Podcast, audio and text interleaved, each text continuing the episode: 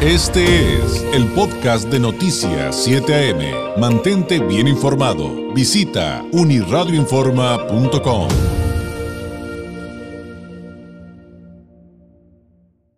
El Instituto para las Mujeres en la Migración, AC y MUMI, ha presentado recientemente una serie de, de reportes y documentos sobre, eh, por un lado, los lineamientos y buenas prácticas en el procedimiento de reconocimiento de la condición de refugiados en México y las mujeres sobrevivientes de violencia de género, y otro sobre la violencia de género y las mujeres solicitantes de protección internacional en México. Eh, para ahondar eh, un, un, poquito en estos temas e invitarlo también a que consulte estos documentos que están abiertos para la población en general que son muy amplios, muy interesantes y muy reveladores. Le agradezco enormemente a Miriam González, colaboradora justamente de este Instituto para las Mujeres en Contexto de Migración AC y MUMI, nos tome la llamada. Miriam, muy buenos días. Hola, muy buenos días y buenos días al auditorio. Gracias. Eh, eh, pues eh, vamos por partes. El, primer documento en el que hacen un recuento de, estos estándares jurídicos nacionales e internacionales para los procesos de asilo en México y en donde hacen recomendaciones, la condición de las refugiadas en México, eh, ¿cuáles tendrían como, cuáles serían sus puntos principales? sabemos... y ya lo hemos platicado con representantes del IMUMI en otras ocasiones, Miriam, que el asunto de la violencia de género lamentablemente se exacerba entre quienes están en contexto de migración, pero específicamente en, específicamente en este documento que hay que destacar. Mira, este documento, como bien nos señala, lo que hacemos es un, una especie de recorrido a través de la legislación, tanto nacional como internacional, en materia de, eh, de, de en materia de violencia de género y en materia de asilo. Lo que estamos buscando con este documento, además de, digamos, hacer esta recopilación de, en términos jurídicos, es poder eh, contribuir a que eh, puedan tener muchos más elementos, tanto quienes acompañan casos de mujeres solicitantes de asilo, como en este caso la Comisión Mexicana de Ayuda a Refugiados, COMAR, para que puedan analizar a la luz de estos instrumentos las solicitudes de asilo de mujeres. Eh, como tú bien lo señalaste al inicio, eh, desafortunadamente la violencia de género es transversal a los desplazamientos de las mujeres, huyen de ella, las acecha en el camino, la recibe en los países de destino y por supuesto al regreso a su país de, de, origen. Eh, de acuerdo con los datos de, de, la Comisión Mexicana de Ayuda a Refugiados, en lo que va del año, o por lo menos hasta octubre de este 2021, de enero a octubre de 2021, de las más de 100.000 solicitudes de asilo que se han recibido, el 40% son de mujeres. Y estas, principalmente las nacionalidades, son de los países centroamericanos, Honduras, El Salvador, Guatemala, y, eh, y Haití. Estos países particularmente tienen índices muy altos de violencia contra las mujeres y aquellos países que cuentan con alguna legislación en particular, pues hay un eh, no hay los suficientes elementos para que les garanticen a las mujeres una vida libre de violencia. Entonces, lo que estamos realizando en este documento de lineamientos es justamente que, por un lado, la violencia es transversal a la experiencia eh, migratoria de las mujeres de desplazamiento y por otro es qué implicaría, eh, re, eh, por una parte, eh, meter una solicitud de asilo en México por violencia de género y cuál sería la implicación que tendría reconocer a las mujeres por, eh, por, por esta causal de violencia de género. Nuestra ley sobre refugiados en su artículo 13 reconoce el género como una causa para solicitar asilo. Entonces, digamos, tenemos los elementos en términos jurídicos para poder hacer este reconocimiento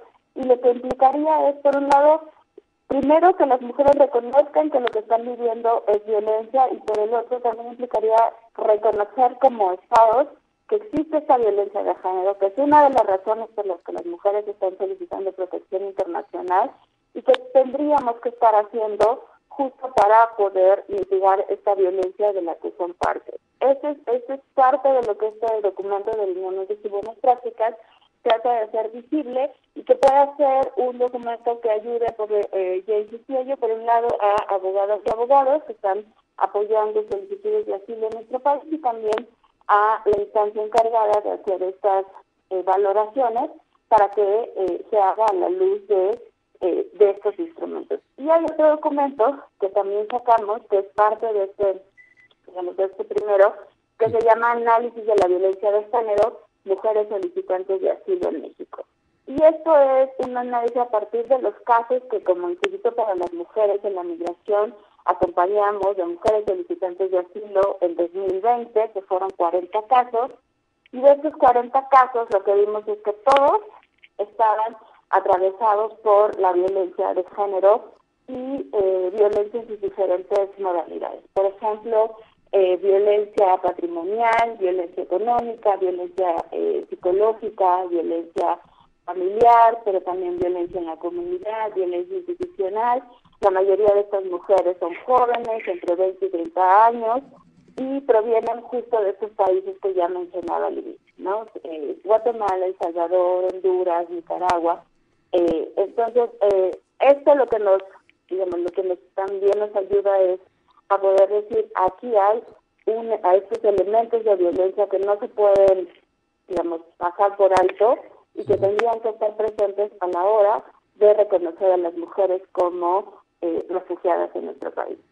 Claro, en un primer nivel de entendimiento, entonces sabemos que hay avances eh, en algunos países, en algunas zonas, eh, en materia jurídica, algunos con huecos, otros ni siquiera han avanzado en eso, pero pareciera, eh, pareciera Miriam, que, el primer punto sigue siendo el de la voluntad política. Y me remite su explicación a lo que vivimos hace algunos días aquí, en, específicamente en el campamento migrante del Chaparral, donde vino un representante del CONAVIN, le preguntamos acerca de, de qué pasaba con las niñas y las mujeres ahí en el campamento.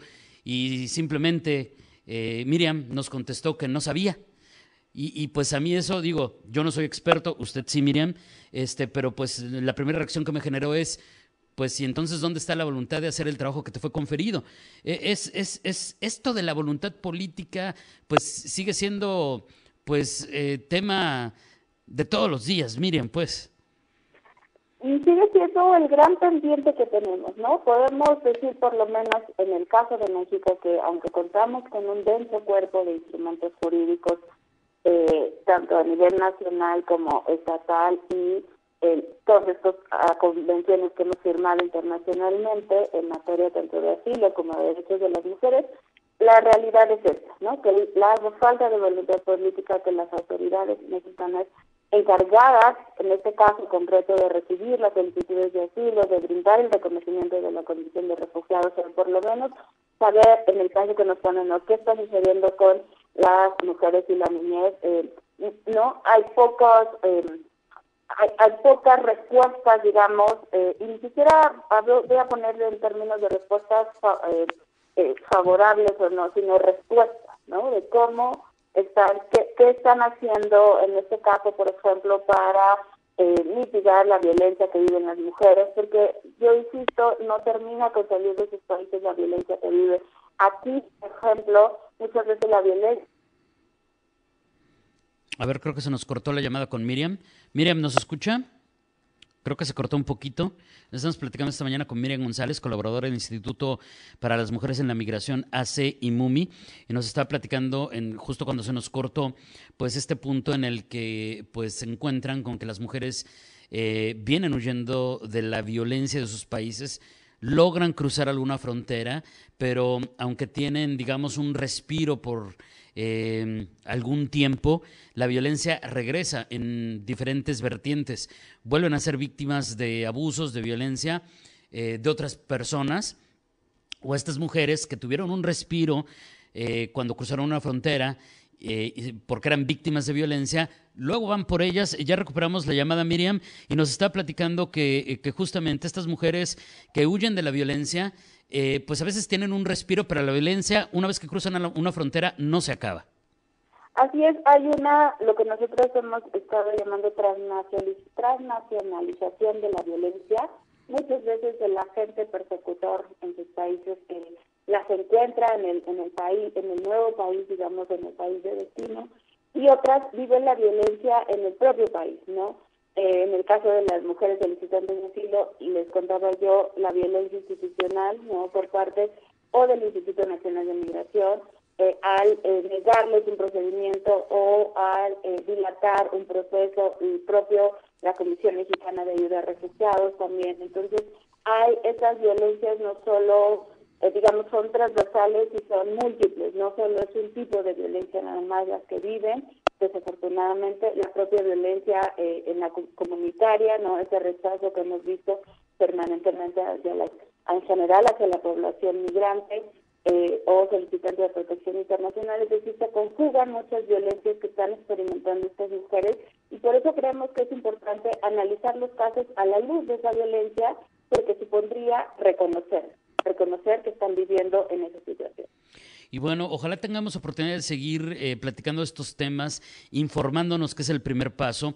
Eh, Miriam, eh, lamentablemente se nos acaba el tiempo y me quedo con esta reflexión también de la responsabilidad de los medios de comunicación de dar información certera, útil, pero además no exhibir a estas mujeres que también a través de los medios pudieran ahora con las redes, pues ubicarlas de inmediato cuando están huyendo de sus eh, de, pues de estos criminales que las violentan. Y entonces ahí también hay una gran lección para quienes se dedican a la, comunicación. ¿Con qué podemos cerrar? Le pediría, Miriam, si me lo permite, eh, una una conclusión acompañada de dónde puede encontrar quienes nos ven y nos escuchan estos reportes que, ya les comentaba al inicio y MUMI los tiene de acceso libre eh, para gobiernos, para funcionarios, para la población en general. Mira, por, por un lado, eh, va diciendo que lo que estamos, nuestro objetivo con estos dos documentos es que se considere la violencia de género como una causa para solicitar protección internacional en México y ser reconocida a las mujeres como refugiadas. Por otro, algo que tú señalaste muy bien es esa responsabilidad de los medios de comunicación. Yo sé que las historias y, y poder contar una historia siempre conecta más con las personas, pero cuando se trata de mujeres en solicitantes de protección internacional hay que cuidar su, eh, su identidad, es muy importante porque muchas veces son alcanzadas en donde están por parte de quienes están ejerciendo la violencia hacia, hacia ellas y por el otro decir, eh, bueno, que México puede hacerlo, ¿no? Hay unas leyes que lo dicen así, que puede hacer ese reconocimiento y que lo que necesitamos es voluntad política para que eso pueda suceder. Y eh, como tú bien lo dijiste, en nuestros documentos, tanto este de lineamientos y buenas prácticas en el procedimiento de reconocimiento de la condición de refugiadas y análisis de la violencia de género de mujeres eh, refugiadas, eh, se encuentran disponibles en nuestra página de internet www.imumi.org. Miriam, muchísimas gracias. Un abrazo a la distancia y si nos permiten seguiremos en contacto con, eh, con ustedes en IMUMI con esta información que es sin duda eh, sumamente importante. Gracias y buenos días. Muy buenos días. Es Miriam González, colaboradora del Instituto para las Mujeres en la Migración, Asociación Civil y MUMI, sobre estos lineamientos y buenas prácticas en el procedimiento de reconocimiento de las condiciones de refugiadas en México, este tema de las mujeres sobrevivientes de la violencia de género desplazadas y el análisis en este sentido de la violencia de género con las mujeres solicitantes de protección internacional en nuestro país, aquí en México. Ya son las 8 de. Este fue el podcast de Noticias 7am. Mantente bien informado. Visita unirradioinforma.com.